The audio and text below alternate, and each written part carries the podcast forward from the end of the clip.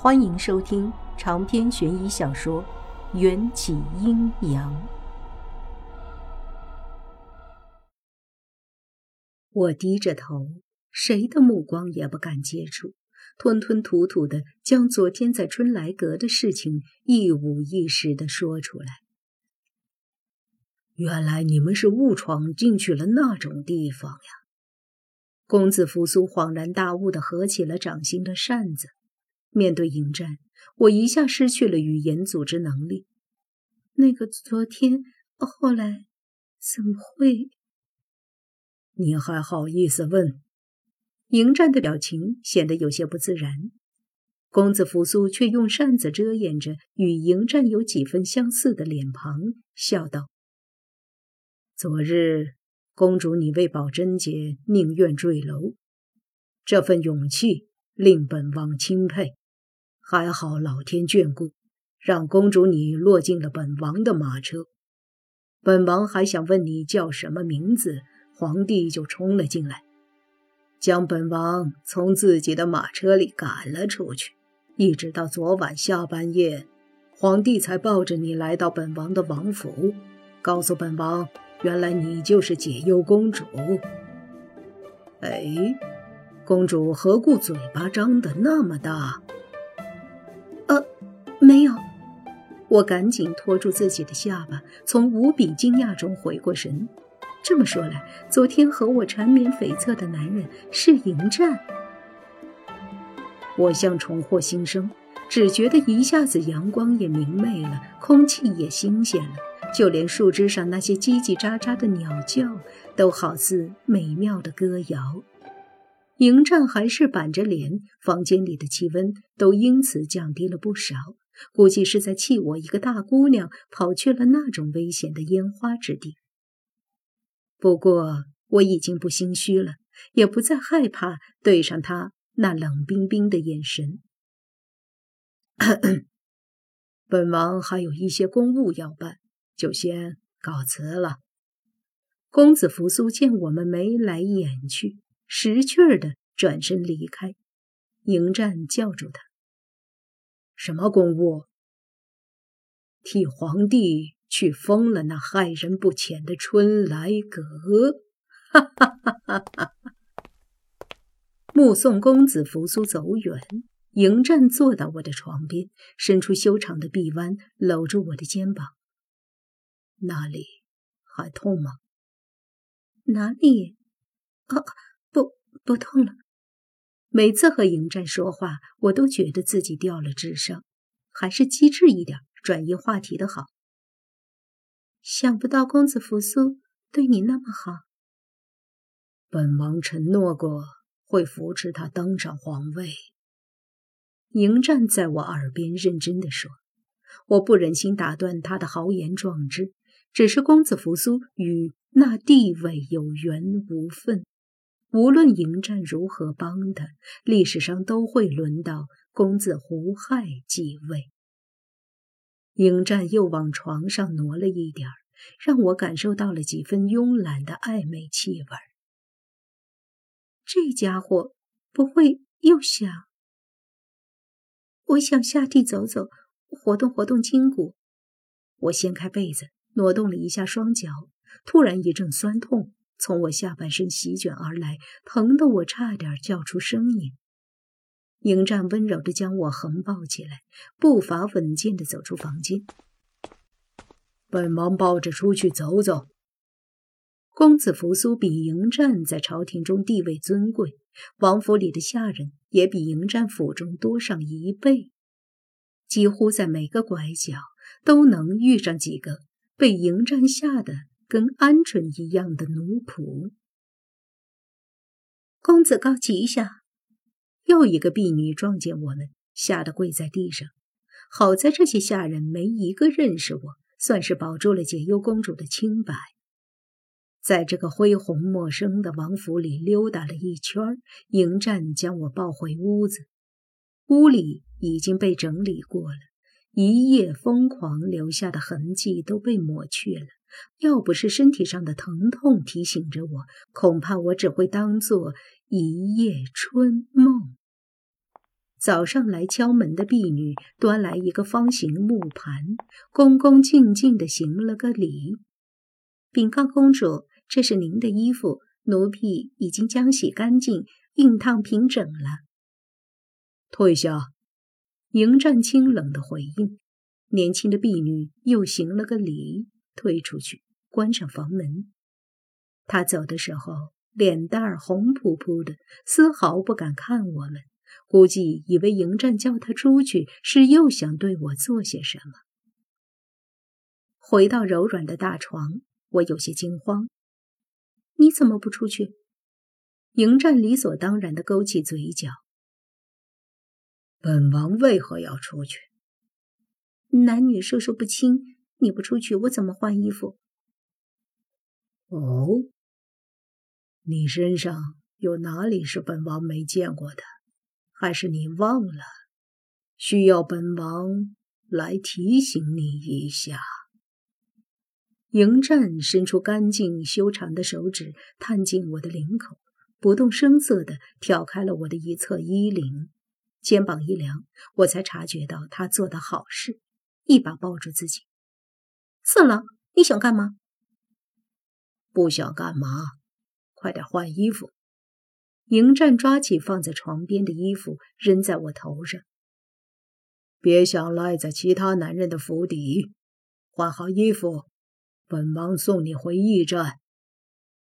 明明是你把我带来这里的，也不知道是谁把马车震坏了。本王才会勉为其难来到这里。我去，车震还震坏了。想起昨晚上疯狂的一幕幕，我恨不得找个地洞钻进去。三两下穿好了衣服，拿起腰带的时候，一个精致的锦盒掉了出来。喏，这是公孙环对你的一片心意。我心情复杂的将锦盒递给迎战，迎战看都没看那个盒子。父皇的嫔妃与皇子私相授受，可是要被五马分尸的。你做这种事情是希望本王早点死吗？我打开盒子，举到迎战面前，这可不是一般的东西。你先看一下嘛。这是盒子里金灿灿的丹药，让迎战双眸一亮，接着舒朗的眉头便微微拧了起来。不老药，你收下啦，我也算是受人之托，忠人之事了。谁说本王答应收下？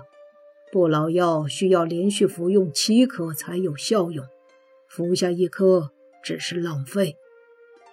你的意思是，要等公孙环把剩下的六颗不老药偷出来？他没这个本事。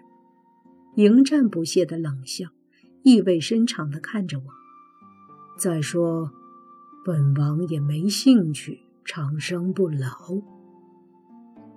我伸出手摸了摸迎战的额头，没发烧吧？人人都渴望长生不老，你竟然不稀罕？公孙环要是知道你有这个想法，一定哭晕在厕所。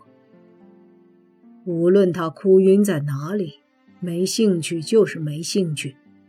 本王的兴趣只有一个。什么？你？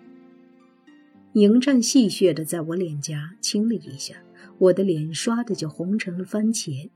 我及时推开他，免得又要擦枪走火。不要算了，我将锦盒揣进怀里，心想着等下次进宫，找个机会还给公孙环。迎战等我穿戴整齐，又当着全府下人的面抱着我送入准备好的马车。马车的车顶一看就是刚修葺过。崭新的木料与周围沉木的颜色对比明显，我不好意思地扶着额头，给公子扶苏添麻烦了。笨！迎战弯曲食指敲了一下我的脑袋。你麻烦的人是本王。我发现迎战的嘴角上似乎有一个小小的疤，已经被草药遮盖过，不仔细看很难察觉。伸出手指轻轻地摸上去，怎么伤的？被一只猪啃的。迎战没好气的抓住我的手。猪？我不解的歪着脑袋。迎战凑近我，挺拔的鼻尖距离我娇俏的鼻头只有半寸。还是一只发情的母猪。我被迎战欺负了一路，终于回到驿站。迎战又想抱我下马车，被我打住。给点面子，别让他们看出来。如你所愿。迎战似乎在我的表情中发现了什么有趣的东西，扯出一个浅笑，看得我有些着迷。驿站里一片冷清。这气氛可和燕京人一贯的爱热闹的氛围大不一样。院子里，库尔班和阿来齐齐跪在地上。现在虽说已经进入春天，可秦国地处秦岭，冬去春来交替的时间要比南方地区晚一些，故此屋顶和地面上还有一些来不及融化的残雪。阿来披头散发。衣服也被撕破了，哭哭啼啼的，不断抹眼泪。估计是库尔班兽性大发，毁了他的清白。库尔班则是光着上半身，身上缠绕着带刺的藤条，一副负荆请罪的模样。这两人跪的方向对准了大屋的房间，可大屋房门紧闭，完全不搭理他们。我唐突地问道。你们在干什么？库尔班和阿莱木讷地转过头，看见我好好的站在那里，两双眼睛同时冒出了喜极而泣的泪花。阿莱哭得梨花带雨的冲过来，一头扑进我怀里：“公主，你终于回来了！阿莱还以为您轻生了。”啊！傻丫头，我没事，公子高救了我。我拍着阿莱的后背，安慰道。阿来是个可爱的小姑娘，红着眼眶，特别惹人怜爱。可库尔班不一样，一个腿粗膀圆的大汉，努力憋着眼泪的模样，一点都不招人疼惜，只叫我看得起鸡皮疙瘩。他也想学着阿来那般抱着我，被迎战不知是有意还是无意中伸出的大长腿绊了一跤，一个狗吃屎摔在我的脚前。将军，您没事吧？虽然是一场意外，但阿来变成了库尔班的女人，也算是认命了。燕京的女人都将忠贞放在首位，从昨晚起，阿来就会将库尔班摆放在他生命中的第一位置。我郁闷地翻了个白眼儿，真是一朵鲜花插在牛粪上。库尔班听不懂中原的谚语。从地上爬起来，拍拍掌心的灰。公主，您在说什么呀？鲜花本就应该插在牛粪上，才能吸收养分，开得更加鲜艳。不扯这些没用的。呃你能安然无事的回来，简直是太神奇了。解忧公主昨天和本王在一起。迎战挡在我和库尔班中间，他冷冽的气势让库尔班这个鲁莽汉子。不由自主的退后了几步。那你们有没有？库尔班挠着后脑勺，吞吞吐吐。没有。我脸红的就像一片竹竿。从库尔班挑起眉毛的细节，感觉自己已经越描越黑了。迎战替我解围。本王与公主下个月就要成亲了。昨晚秉烛长谈一番，将军不会介意吧？言下之意，反正迎战和我要结婚了，未婚夫妻在一起浪漫一晚上，需要你这个外人管闲事吗？再说，闯祸害我的始作俑者就是库尔班，应该老实一点，闭上嘴，别问那么多。啊啊！呃，有劳公子照顾我家公主了。库尔班总算识时务了一回。迎战又说道：“解忧公主大病初愈，需要静养，希望将军不要再搞出差池，否则本王会将此事原原本本的禀告燕京国王，把公主伺候好。本王还要准备婚礼事宜，就不多留了。库尔班被迎战抓住了小辫子，无可奈何，只能像一条哈巴狗一样恭送迎战离开。听见我们的吵嚷声，大屋终于推开了房门，但他见到我却没有库尔班那么惊讶，像是早就知道我会平安无事，简单的冲我点点头，就伸长了脖子。